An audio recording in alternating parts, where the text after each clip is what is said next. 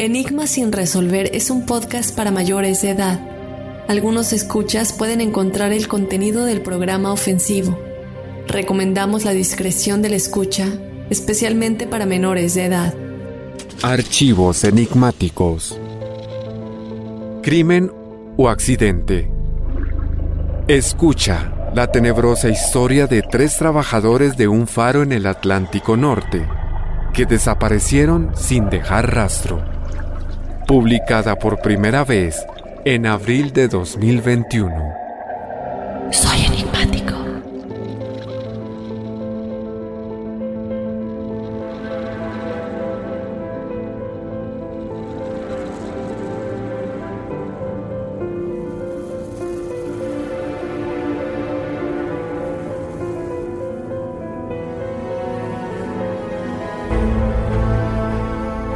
En diciembre de 1900, tres guardianes del faro, trabajando en un grupo aislado de islas en el Atlántico Norte, desaparecieron sin dejar rastro. ¿Fue su desaparición el resultado de un extraño accidente? ¿O hubo algo más siniestro detrás de todo esto? El primer registro de que algo era anormal en las Islas Flannan fue el 15 de diciembre de 1900, cuando la luz no funcionaba durante las condiciones climáticas adversas como lo hacía con regularidad en este tipo de clima. Cuando los miembros de una tripulación se acercaron a investigar, descubrieron que el asta no tenía bandera. Todas las cajas de provisiones habituales se habían dejado en el embarcadero para reabastecer y, lo que es más inquietante, ninguno de los trabajadores del faro estaba ahí para darles la bienvenida en tierra. Jim Harvey, el capitán de la embarcación Esperos, intentó llamarlos haciendo sonar el silbato del barco y disparando una bengala, pero no tuvo éxito. Hasta el día de hoy, lo que sucedió en ese lugar continúa siendo un enigma. Acompáñame a analizar todo lo relacionado con el enigma sin resolver de El Faro de las Islas Flannan. Yo te doy la bienvenida, enigmático, mi nombre es Dafne Wegebe y como siempre no puedo continuar sin antes recordarte que nos puedes seguir en las redes sociales en donde nos encuentras como Enigma sin resolver o de igual manera nos puedes escribir a nuestro correo si tienes alguna experiencia que contarnos. En el episodio de Testimoniales Enigmáticos, escríbenos a enigmas.univision.net.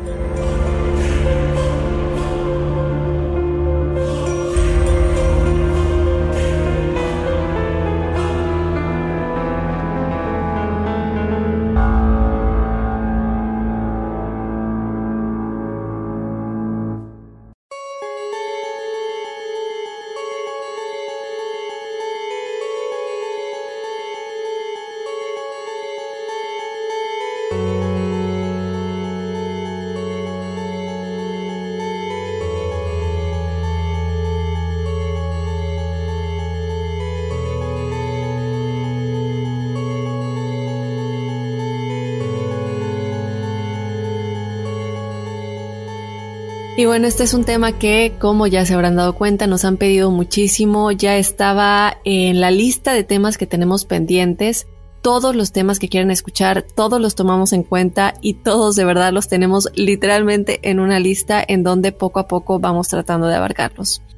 Vamos a comenzar con este misterio, chicos. Obviamente, y como siempre, les recuerdo que les vamos a dar un poquito de la línea de tiempo. Vamos a regresar un poco a qué es lo que pasó, dar contexto del lugar para que entendamos más o menos de qué se trata para los que no sepan muy bien de qué, qué se trata, que son las Islas Flannan. Y obviamente vamos a finalizar con las teorías, qué es lo que posiblemente pasó.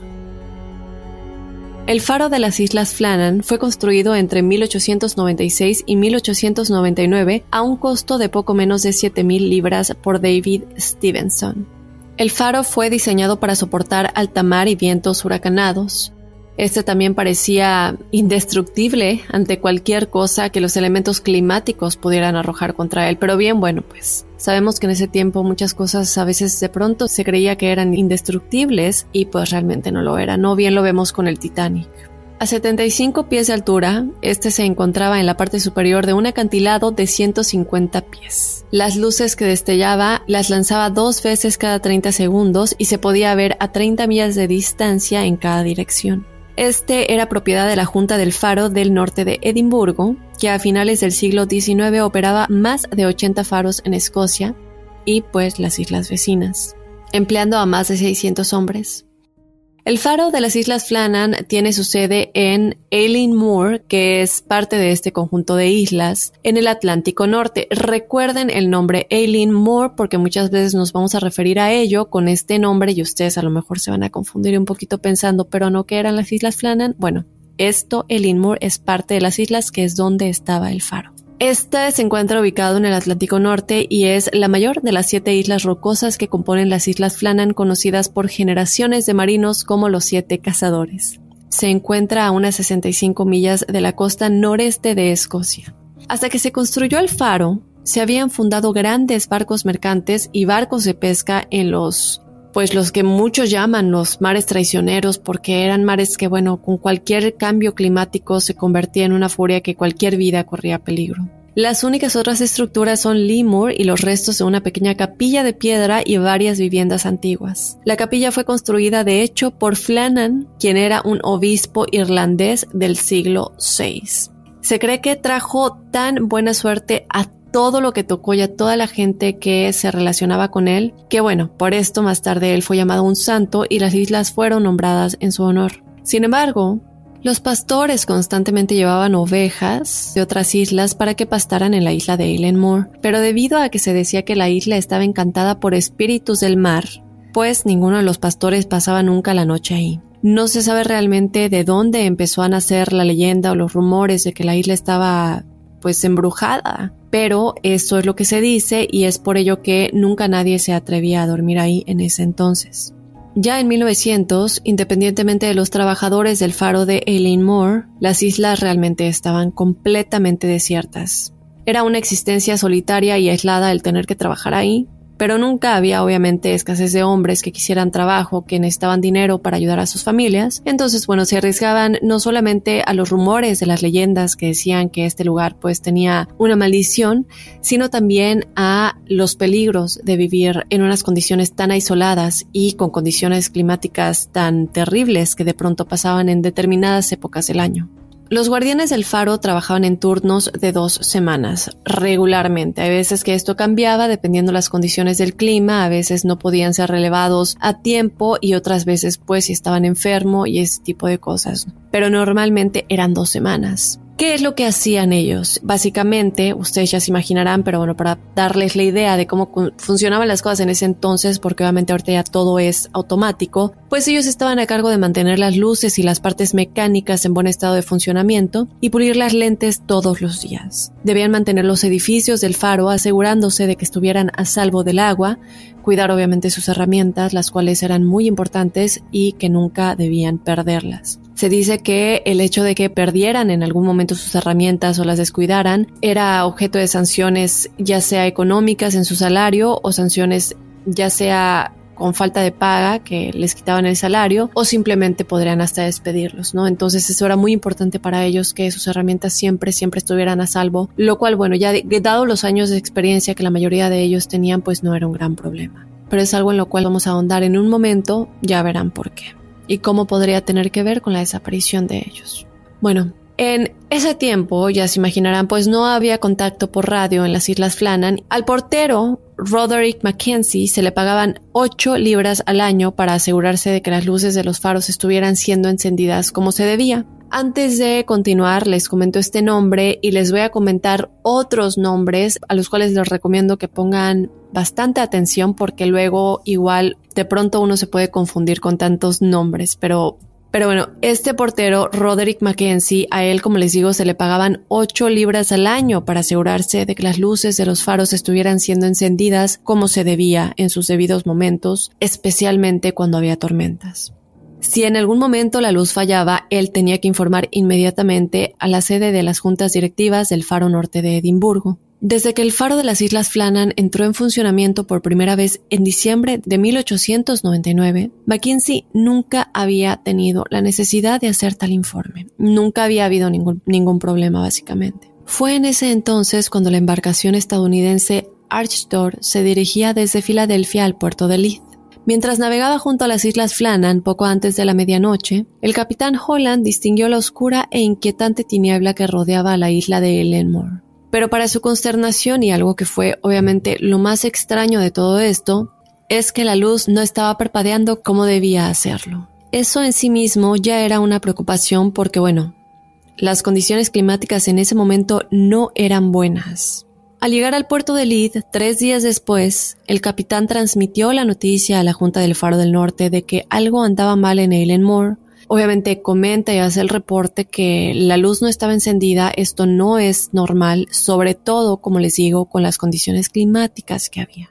La Junta envió el buque auxiliar del faro Hesperus para investigar. Al llegar a la isla, el capitán del barco Jim Harvey hizo sonar su bocina, bueno, la sirena de, la embarcación y lanzó una bengala con la esperanza de alertar a los tres fareros, quienes eran, y que son los desaparecidos, James Ducat, Thomas Marshall y William MacArthur. Obviamente no hubo respuesta. Al desembarcar del Esperos, el farero de relevo Joseph Moore, también pongan mucha atención a este nombre, subió los 160 escalones empinados que conducían al faro. Él describió cómo solo veía pájaros negros gigantes encaramados en los acantilados por encima de él que lo miraban mientras subía los escalones. Joseph también había recibido la orden de relevar a uno de los tres fareros seis días antes, pero las malas condiciones del clima le habían impedido dirigirse a Ellen Moore para relevar. Los compañeros de Joseph declararon que durante todo el camino Joseph no quería comer, no hablaba con nadie, Cualquier intento de tranquilizarlo era completamente imposible, ya que, bueno, desde que se le informó que las luces habían estado apagadas desde el 15 de diciembre, pues la desesperación e impaciencia por llegar a Ellen Moore y saber qué era lo que estaba pasando con los tres compañeros, pues era algo que él no podía ni quería ocultar. Ahora, al llegar al recinto del faro y entrar a las habitaciones, él obviamente llegan, él es el primero en bajarse y trata de saber qué es lo que está sucediendo. Él, eh, Joseph Moore, notó que el reloj de la pared de la cocina se había detenido, no estaba funcionando.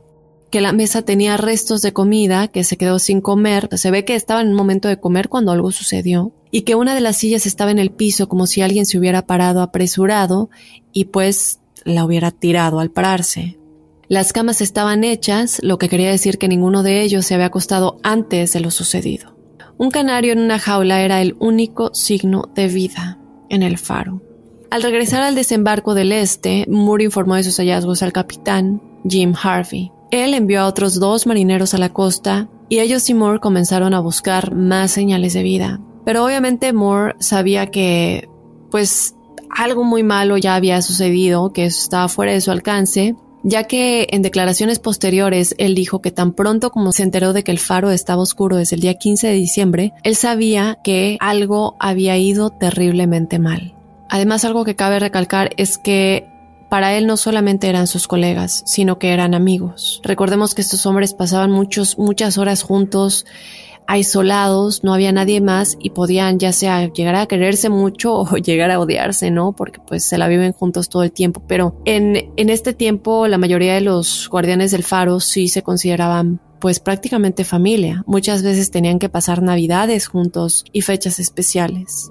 El capitán Harvey se había dado cuenta de inmediato de que el asta no tenía bandera, como les habíamos mencionado hace un momento. Y cuando Joseph Moore también señaló que ninguna de las cajas de provisiones había sido puesta para reabastecimiento y que no había ninguna señal de preparación de bienvenida, pues normalmente se hacía cada vez que alguien relevaba al otro, se hacía una pequeña pues no celebración, pero una reunión, comían y pues él no vio ninguna señal de esto, de, que se hubiera preparado algo para recibirlo. La inquietud obviamente se amplificó de repente más allá de lo que cada uno se pudiera imaginar se lanzaron tres largas ráfagas, otra vez de nueva cuenta, de la embarcación con las que Harvey intentaba notificar que estaban allí esperando por ellos. Esto de nueva cuenta no logra obtener ninguna respuesta y es ahí cuando ordena que la tripulación dispare un cohete de emergencia desde la cubierta. Esto obviamente cabe recalcar, solo se hacía en situaciones ya extremas. Pero aún así, de nueva cuenta, no hubo respuesta de los tres hombres. Ellos dicen que independientemente del ruido que hacían las olas contra los acantilados y las gaviotas en lo alto, el silencio era opresivo, porque yo imagino obviamente únicamente se estaban concentrando en que, no sé, escuchar un grito, escuchar un pedido de auxilio y la incertidumbre yo creo que en ese momento también como que te apaga un poco los sentidos y no puedes ver las cosas fríamente y cuando no pasa o no escuchas lo que tú esperas, lo demás se vuelve insignificante. Poco tiempo después, un miembro de la tripulación llamado McCorney se le acercó a Joseph Moore y le dijo que el capitán, Jim Harvey, le había ordenado a los dos que informaran de sus hallazgos. No sabía obviamente que estaba a punto de adentrarse en uno de los misterios más inquietantes y perdurables del mundo y de la historia. Ahora, ustedes dirán, bueno, pues, ¿cuál es el misterio? ¿Por qué es tan inquietante esta historia? Sabemos que existen muchísimas misteriosas desapariciones, de las cuales muchas de ellas las hemos tocado aquí en Enigmas sin resolver, ¿no? Eh, desapariciones en parques nacionales, desapariciones en el Triángulo de las Bermudas, en el Triángulo de Bennington, que hace poco hablamos de ello, eh, desapariciones de gente de la cual nunca más se vuelve a saber y parece que se los tragó la tierra. Yo creo que lo que más inquieta sobre este caso es que se trataba de un grupo de hombres que realmente eran muy experimentados, que sabían lo que estaban haciendo y que estaban en una isla remota, deshabitada y casi inaccesible a millas de distancia de los males del mundo, que qué más les pudo haber pasado si eran experimentados en cuanto al clima y estar en condiciones extremas en este lugar. Y sin nadie que realmente pudiera tener acceso, a menos que fuera, pues, el guardián del faro de relevo, que era Joseph Moore, ¿no? Y, y la demás tripulación que vendría con él. Otra cosa que le intriga mucho a la gente es que el faro siempre debía estar vigilado, es decir, los hombres que estuvieran trabajando en este lugar no tenían permitido eh, pues salir los tres al mismo tiempo. Siempre, siempre tenía que haber alguien en el interior. Entonces es muy raro que sea lo que sea que haya sucedido, hizo que los tres salieran del lugar, hizo que fueran en contra de reglas que podrían haberlos dejado sin trabajo si sus superiores se enteraban de que esto sucedió. Recordemos que alguien tenía que estar constantemente en la luz para que ésta se mantuviera en funcionamiento. Entonces, algo extremo tuvo que haber sucedido para que los tres rompieran esa regla y salieran del lugar. Pasemos a desmenuzar un poco más lo que sucedió antes del incidente para tratar de entender mejor. En la noche del 7 de diciembre de 1900, casi tres semanas antes de que la embarcación Esperos llegara a las Islas Flannan, el superintendente Robert Moorhead dejó la costa de la isla Ellen Moore, en donde acababa de dejar a los tres hombres, y se subió a la lancha que lo esperaba. Después de haberse obviamente despedido de sus compañeros, se dirigió al barco de vapor más grande que estaba anclado en alta mar, que lo llevaría de regreso a la estación en tierra firme cuando él dijo en, declaraciones posteriores que obviamente después de todo lo sucedido y el recuerdo de, todo lo que sucedió, él miró hacia atrás y los que quedaban abajo despidiéndose de él pues eran James Ducat de 43 años de edad y Thomas Marshall de 28 años de edad. El tercer hombre de 40 años, Donald MacArthur, ya estaba en lo alto del faro, pues obviamente trabajando, como les acabo de comentar, alguien tenía que estar ahí siempre. El faro no tenía comunicación inalámbrica y la única forma de contactar con la estación era mediante el uso de señales visuales. En fin, ¿recuerdan que les comenté que un miembro de la tripulación llamado McCormick había ido en busca de Moore para que le reportara sus hallazgos al capitán? Bueno, después de que Moore y McCormick regresaron a la embarcación para darle la noticia de lo que habían encontrado al capitán, este fue con ellos y ordenó a más hombres acompañarlos con la esperanza de realizar una búsqueda más amplia. En el lado oeste de la isla todo estaba intacto, pero el oeste proporcionaba pruebas considerables de daños causados por las tormentas recientes. Una caja de 110 pies sobre el nivel del mar había sido destrozada y su contenido esparcido. Las barandillas de hierro estaban dobladas. La grúa de hierro había sido arrancada de su estancia y una roca que pesaba más de una tonelada se había desplazado por encima de ella. En la cima del acantilado, a más de 200 pies sobre el mar, el césped había sido arrancado hasta a 10 metros del borde del acantilado. Investigaciones posteriores revelaron que los tres hombres habían mantenido registro de sus actividades escritas hasta las 9 de la mañana del 15 de diciembre, y sus anotaciones dejaron en claro que los daños se habían producido antes de su desaparición. Ahora yo quiero aclarar algo que más adelante vamos a adentrarnos en varias entradas de un supuesto diario, pero también hablamos de estas entradas, de estas actividades de registro escritas. Estas son dos diferentes. Estas primeras fueron encontradas por Joseph Moore, quien es el que, los, el que iba a relevar uno de ellos, perdón, y el otro ya les voy a explicar más adelante de qué se trata. Este primero del que le estoy hablando ahorita es del cual sí se cree que es verdad, porque bueno, viene de las declaraciones de, directamente de Joseph Moore, quien es quien las encontró. Estas actividades fueron escritas hasta las 9 de la mañana del 15 de diciembre y estas anotaciones, lo repito, dejan en claro que todos los años se produjeron antes de su desaparición. ¿Por qué? Porque están en el diario, porque están registradas. Por tanto, no es algo que les haya dañado a ellos si lograron escribirlo. La única otra prueba considerable fue que dos de los tres impermeables estaban desaparecidos. Únicamente un impermeable estaba junto a la entrada, lo que sugiere que uno de los hombres debe haberse aventurado afuera sin usar su impermeable. Y de nueva cuenta vamos a lo mismo de que no solamente es el hecho de que no tenían permitido dejar el faro solo, alguien tenía que estar ahí siempre, o sea que los tres no podían estar afuera al mismo tiempo, y ahora el caso de que uno de ellos dejó su impermeable, algo tuvo que haber pasado.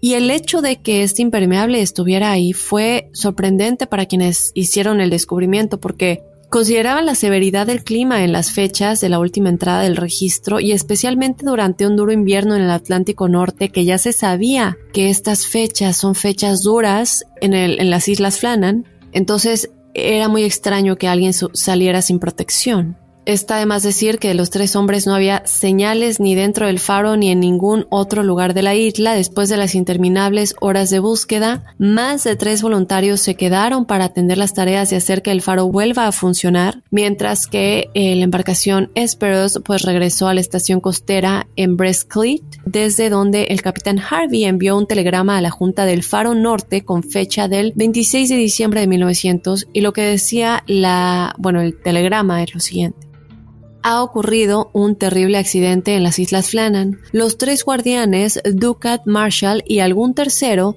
han desaparecido de la isla. A nuestra llegada allí esta tarde no había señales de vida en la isla. Disparamos un cohete, pero como no hubo respuesta, desembarcamos y subimos a la estación, pero no encontramos a los guardianes ahí. Los relojes se detuvieron y otras señales indicaban que el accidente debió haber ocurrido hace aproximadamente una semana. Pobres tipos, Deben haber sido arrojados por los acantilados o ahogados tratando de asegurar una grúa o algo así. Se acercaba la noche y no podíamos esperar a hacer algo para cambiar su destino. Dejé a Moore, McDonald y Wheelmaster y dos marineros en la isla para mantener la luz encendida hasta que hagas otros arreglos. No volveré a Oban hasta que tenga noticias tuyas. Le he enviado este telegrama a Muirhead en caso de que no estés en casa. Permaneceré en la oficina de los telégrafos esta noche hasta que cierre si deseas telegrafiarme.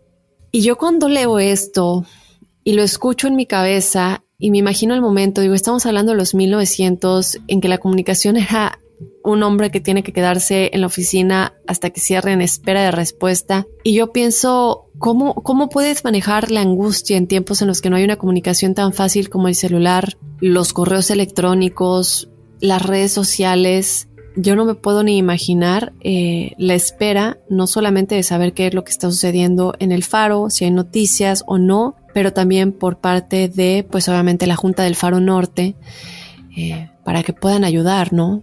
Sobre todo del lugar del mundo del que estamos hablando, al oeste de Escocia, en donde, bueno, los fríos se pueden poner, no solamente los fríos, por las tormentas, las nieblas, algo muy como muy tétrico, ¿no? Yo me lo imagino así, no sé ustedes. Y bueno, cualquiera que sea la causa de la misteriosa desaparición de los guardianes del faro, las preguntas continúan a lo largo de los años, y una de ellas es la comida en la mesa.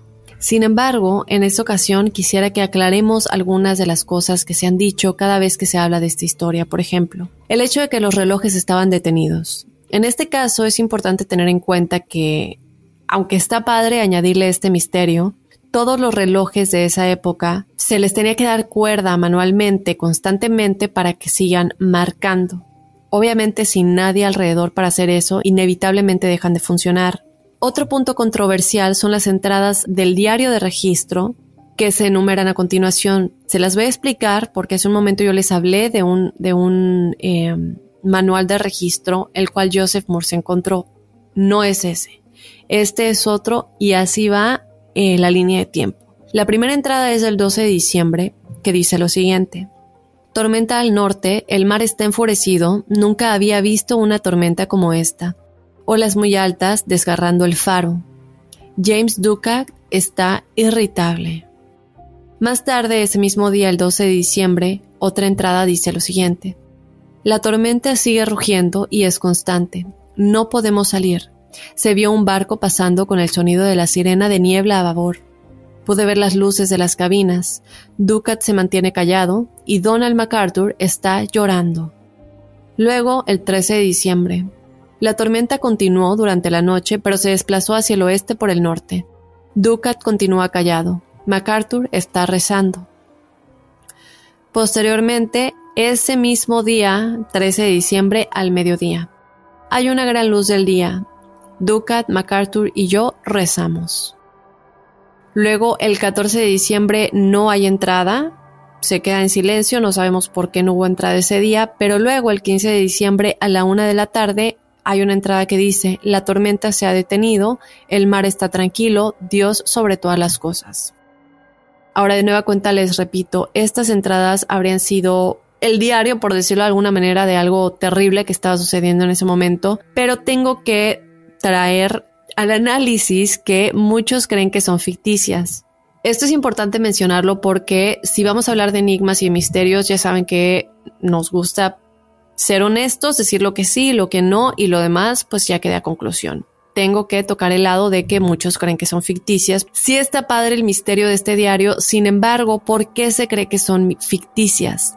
Informes sobre el clima son probablemente ciertos, lo que muchos creen es que los comentarios sobre los estados mentales de los guardianes del faro pues no tienen ningún sentido al considerar el contexto y cuando digo contexto me refiero a las situaciones laborales y éticas profesionales que se tenían antes y que se siguen teniendo hoy en día. ¿A qué me refiero con esto? Estamos viendo un libro de registro que es un documento oficial vinculado al proceso de trabajo, es como decir hoy en día nuestros intercambios por correo electrónico o agendas con nuestro equipo de reuniones que tenemos para hablar, no sé, de lo que fuera. Esto en ese tiempo es básicamente eso. Entonces no es realmente un diario para que un empleado registre sus pensamientos personales, especialmente con respecto a otros miembros del equipo. Parece para muchos que es bastante extraño sugerir que Marshall hubiera escrito tales declaraciones sobre James Ducat porque Ducat era su superior. Por otro lado, si los hombres hubieran sobrevivido, la Junta del Faro del Norte le habría pedido a Marshall que le explicara por qué había escrito comentarios tan personales. Es decir, si hubieran dado cuenta, él hubiera sabido, sin saber obviamente que se iba a morir, que lo iban a cuestionar. El comentario sobre el llanto, por otro lado, de MacArthur también está completamente fuera de lugar, ya que él era uno de los guardianes del faro que tenía la reputación de ser el más duro de todos, que no se dejaba como bajonear muy fácilmente. De hecho, los tres hombres, como ya les dije, eran muy experimentados y bastante resistentes, no solamente porque tienen tantos años de experiencia, pero también no cualquiera toma un trabajo como guardián del faro sabiendo lo que se tiene que pasar. Se sabe por lo que se va a pasar y no no parecía como normal que estos fueron los, que estos fueran como los estados de ánimo que tenían, a menos que la otra teoría que muchos dicen que, de que la isla tenía espíritus y fantasmas y todo esto, pues los hubiera de alguna manera vuelto locos o hecho pensar que estaban perdiendo la razón. Pero bueno, teníamos que tocar este lado de que el hecho de que tenían tanta experiencia pues suena un poquito ilógico que estuvieran en un, en un estado tan vulnerable, ¿no? Con, con una tormenta que para ellos en esta época del año era obvio que se le esperaban y era normal. Ahora, por último, no se menciona el daño registrado en el lado este de la isla, que estaba presente en las entradas originales, el cual les mencionaba el que encontró Joseph Moore. Ahora, pero ¿quién empezó este lado de las entradas que supuestamente muchos creen son ficticias? Bueno, se cree que vienen de una revista estadounidense que fue publicada en 1921 muchos años obviamente después de que ocurriera el incidente. Este habría sido tal vez un intento de la publicación de agregar más intriga al misterio y obviamente pues traer más, más gente que comprara la revista y habrían como por tratar de agregar el misterio no aclarar que esto pues es mentira o podría ser mentira. Recordemos nada más para poner en contexto, la entrada original es la que Joseph Moore sí encontró. Ahora, en la que Joseph Moore encontró, sí se registra que la tormenta fue antes de que ellos desaparecieran. Por tanto, aquí sí hay un misterio de qué pasó si la tormenta ya había pasado cuando ellos desaparecieron. Obviamente, en cualquier caso, no se encontraron los cuerpos, por algo sigue siendo un misterio, no se han descubierto otras pistas, siguen muchas investigaciones, mucha gente sigue tratando de analizar qué es lo que sucedió en este lugar. Y hablando de qué es lo que sucedió en este lugar, tenemos que pasar a cuáles son las teorías que van desde lo mundano, chicos, hasta lo extremo, hasta lo supernatural, obviamente lo fantástico, Y estas teorías hablan un poquito de todo y de nueva cuenta vale recalcar, no hay evidencia de nada de esto como por ejemplo con el episodio que tuvimos la semana pasada del rancho eh, Skinwalker, que sí hay un poquito como más de evidencia y testigos. En este caso pues son teorías y hay también libros obviamente al respecto, ¿no? Que hablan un poquito de qué es lo que pudo suceder. Pero para comenzar, decirles que hay gente que habla de monstruos marinos, de barcos fantasma, de secuestros por espías extranjeros, incluso secuestros extraterrestres, y hay otras explicaciones un poco más relacionadas a qué es lo que hizo que la situación fuera tan extrema que tuvieran que dejar el faro solo y abandonado y uno de ellos saliera sin su impermeable. Vamos a comenzar por hablar de que a pesar de que se dice que eh, lo que se escribió acerca de los compañeros del estado de ánimo, del humor irritable, etcétera, es ficticio, sí cabe mencionar que el estado de ánimo de MacArthur era muy irritable ya que muchos testificaron de lo difícil que él era constantemente y de lo difícil que era trabajar con él.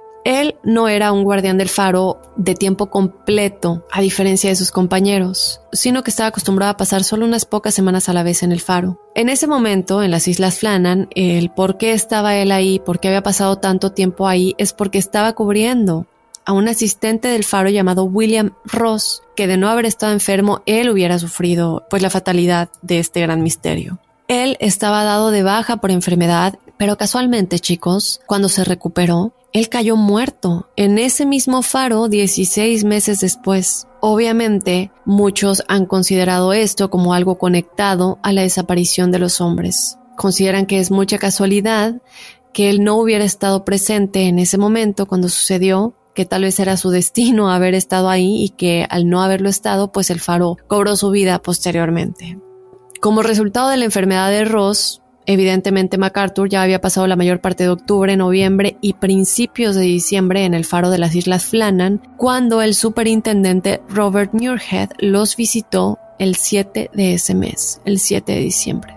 Ahora, ¿por qué hago referencia a que eh, esto del estado de ánimo y el humor de que era muy irritable sí es verdad? Bueno, ¿qué pasa aquí?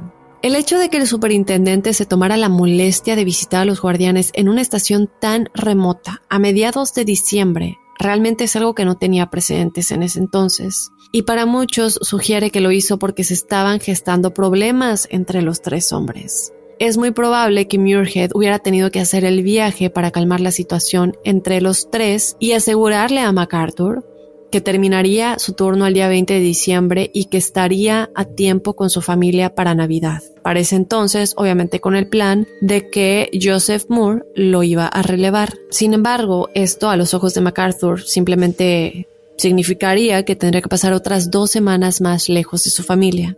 Muchos creen que algo sucedió entre los tres hombres, que hubo una gran pelea en esta situación, que a lo mejor MacArthur comenzó a sufrir un ataque de fiebre de encierro, te desesperas por estar encerrado tanto tiempo y con la misma gente, y no solamente eso, sino que solos. No es como que tienes no sé, la ventana para ver a alguien pasar caminar, y más en este clima, ¿no? Y tan oscuro. Eh, obviamente, ¿qué es lo que habría pasado en esta situación? Pues se dice que MacArthur mató a Marshall y a Duke, que luego arrojó sus cuerpos y luego él se tiró desde los acantilados en lugar de enfrentar las consecuencias de sus acciones.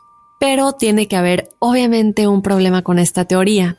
Y el problema es que hay muy poca evidencia de que hubo algún tipo de lucha en el faro. Estamos hablando adentro, porque recuerden, el faro siempre tenía que tener a alguien ahí. Y si no hay evidencia de algún forcejeo, esto indicaría que MacArthur habría tenido que lograr que Marshall y Ducat salieran por su propia voluntad o los tuvo que atraer de manera calmada y sin forcejeos de alguna manera. Esto tendría que haber sido así. No hay nada que indique dentro del faro que los mató adentro, obviamente no hay sangre, nada, y que de ahí pues los hubiera sacado ya muertos, ¿no? Entonces muchos creen que este es un problema. Por otro lado, recordemos que un saco continúa estando en el faro y dos están desaparecidos. Por tanto, esto a mí me indica que dos hombres estaban afuera y uno estaba adentro cuando algo sucedió mientras los dos estaban afuera. Ya vamos a hablar un poquito de ello. Otra teoría, y una de las más destacadas, sugiere que los hombres fueron arrastrados por una ola extraña. Y aquí viene la tercera teoría. Esta es la teoría que dice que los hombres fueron arrastrados por una ola extraña. Esta teoría dice que Marshall y Ducat habían ido a asegurar algunos equipos dañados en el lado oeste de la isla, dejando a MacArthur a cargo del faro. Una caja que contenía cuerdas de amarre y otros artículos esenciales aparentemente se habrían salido por medio de una de de esas fisuras de los acantilados y pues caería a 110 pies de altura y se cree que uno de los hombres obviamente no habría podido controlar la situación al momento de intentar recuperarlo. Recuerden que al principio del episodio les dije que cuidar las herramientas era una de las cosas esenciales para ellos. El, hecho de perder las herramientas de trabajo en, en uno de estos faros eh, puede tener cualquier tipo de consecuencia desde, como les digo, perder el sueldo o ser despedido. Sobre todo si pasaba más de una vez y a ellos ya les había pasado, entonces no podían arriesgarse a que esto volviera a suceder. En este tipo de situaciones los guardianes del faro llegan a considerar que es más importante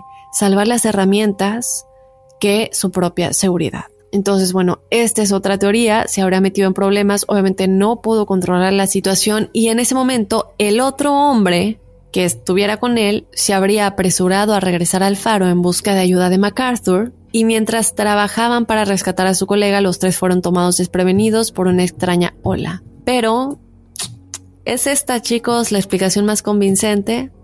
Pues obviamente para muchos no. En primer lugar, está claro como ya lo dijimos, en las entradas de registro que sí son legítimas que Joseph Moore encontró, que la desaparición se produjo a última hora de la tarde del día 15 y que la tormenta y el mal tiempo ya había pasado.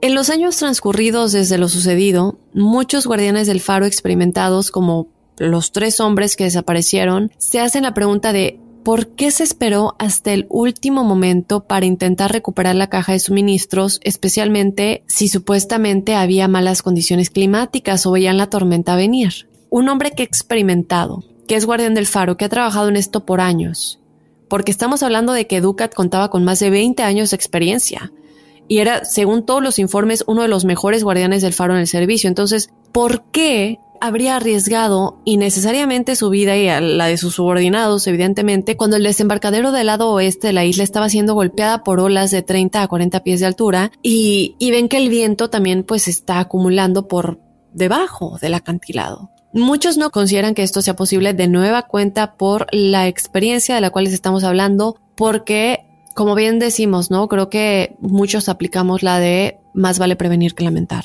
Entonces, esto es muy extraño, chicos. No sé ustedes qué piensen. Esa es una de las teorías que también se dice que es una de las más creíbles, pero obviamente hay más. Esta que sigue es otra teoría relativamente nueva presentada por Keith McCluskey en su libro The Lighthouse o en español El Faro, y esta teoría sugiere que un vórtice puede haber sido el responsable. Muchos guardianes del faro que sirvieron en las Islas Flannan han dado fe de cuán fuertes pueden llegar a ser los vientos, como les decía hace un momento en la teoría anterior, que se acumulan debajo del acantilado, y muchos de ellos describen que estando trabajando en el faro, el viento los levantó y los llevó por el aire a una gran distancia. Debido a que el faro de la isla Eileen Moore está construida sobre terreno inclinado, el muro alrededor del complejo es pues más bajo en el lado oeste que en el nivel em, del suelo frente a la caseta que tienen todos estos lugares que tienen el faro, que es como una caseta de cabrizante, lo que significa que no ofrece realmente la debida protección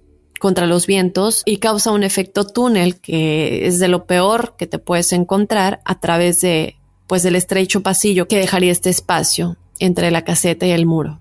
Ahora McCloskey postula que los vientos de la tarde del 15 de diciembre pudieron haber causado que las contraventanas o puertas alrededor del complejo se golpearan y se cerraran de golpe y que dos de los hombres, pues, agarraron sus impermeables y se aventuraron a salir para remediar la situación. Obviamente, tan pronto como llegaron a la esquina del área, inmediatamente enfrente de la caseta eh, que les decía de la caseta del cabresante, es posible que un fuerte viento los haya azotado contra el muro y luego directamente contra los acantilados. Pero ¿qué pasa con el tercer hombre?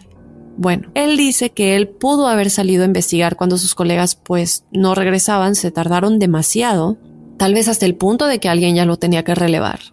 Entonces, él, sin molestarse en ponerse su impermeable, ya que pues a lo mejor según él no estaría fuera por mucho tiempo, no se lo pone, pero cuando llega al, al lugar, pues sufrió el mismo destino. A mí en este caso sí me sigue causando un poquito de ruido lo del impermeable porque digo, aunque vayas a salir por un momento, la caseta no está enseguidita del faro. Sobre todo si sabes que el viento está fuerte, así tengas que salir a cerrar una puerta, se me hace muy raro que no se haya puesto el impermeable. Pero bueno, suponiendo que esta teoría es verdad, chicos, ¿por qué ningún otro guardián del faro en las Islas Flanan sufrió las mismas consecuencias si este era un clima común en el lugar en esa época del año? Bueno, pues muchos dicen que esto obviamente no es posible y que hay algo más allá.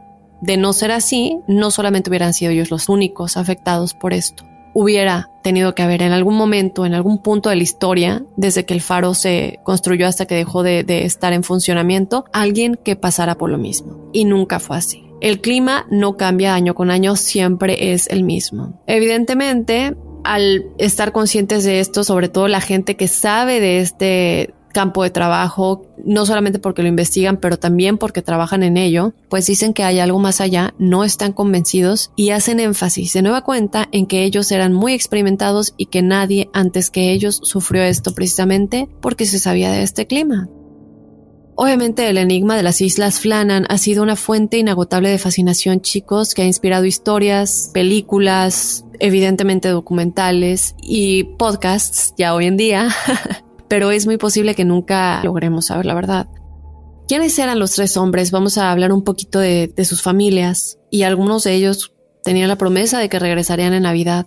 James Ducat estaba casado y tenía cuatro hijos. MacArthur estaba casado y tenía dos hijos. Y aunque Marshall estaba soltero, se dice que sí tuvo hijos en algún momento de su vida porque hay descendientes de él vivos hoy en día. El faro en sí permaneció activo sin más incidentes, como les digo, hasta el año 1971 cuando se convirtió completamente automatizado. Todavía está en funcionamiento y los pasillos ahora solo se visitan ocasionalmente con fines de mantenimiento. A lo largo de los años, el misterio de las Islas Flannan ha sido investigado y seguirá siendo investigado por futuras generaciones seguramente si ustedes tienen alguna teoría o están casi casi 100% seguros de qué es realmente lo que le sucedió a estos tres guardianes del faro, obviamente que nos lo hagan saber en nuestras redes sociales o por medio de nuestro correo electrónico.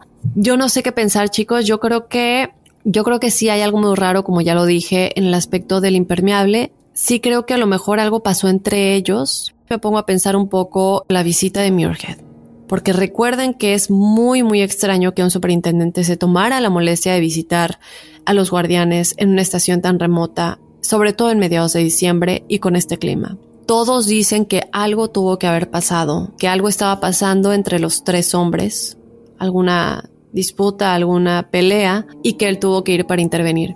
Y pues es que hay muchos lados de la historia, ¿no? Si la tormenta ya había terminado, ya es la última entrada, entonces eso a mí no me cuadra no hubiera habido mal clima y pero sí pienso que algo sucedió entre ellos tres. Uno de ellos creo que pudo haber hecho algo pues evidentemente fatídico y posteriormente él también se habría suicidado. Así que chicos, pues déjenme saber ustedes qué piensan. Um, obviamente hay muchas cosas que yo quiero como debatir cuando pienso en todas las teorías y digo, pero es que esto no tiene sentido. Si me estás diciendo que esta tiene sentido, por ejemplo, si me estás diciendo que la del clima tiene sentido, por qué entonces el diario indicaba que ya se había ido la tormenta. Luego, si sí fueron a rescatar las herramientas, ¿por qué siendo tan experimentados esperaron tanto tiempo para salir a buscarlas? Son muchas cosas que para mí lo más lógico es que algo pasó entre ellos tres, que llevó a un homicidio y posteriormente un suicidio.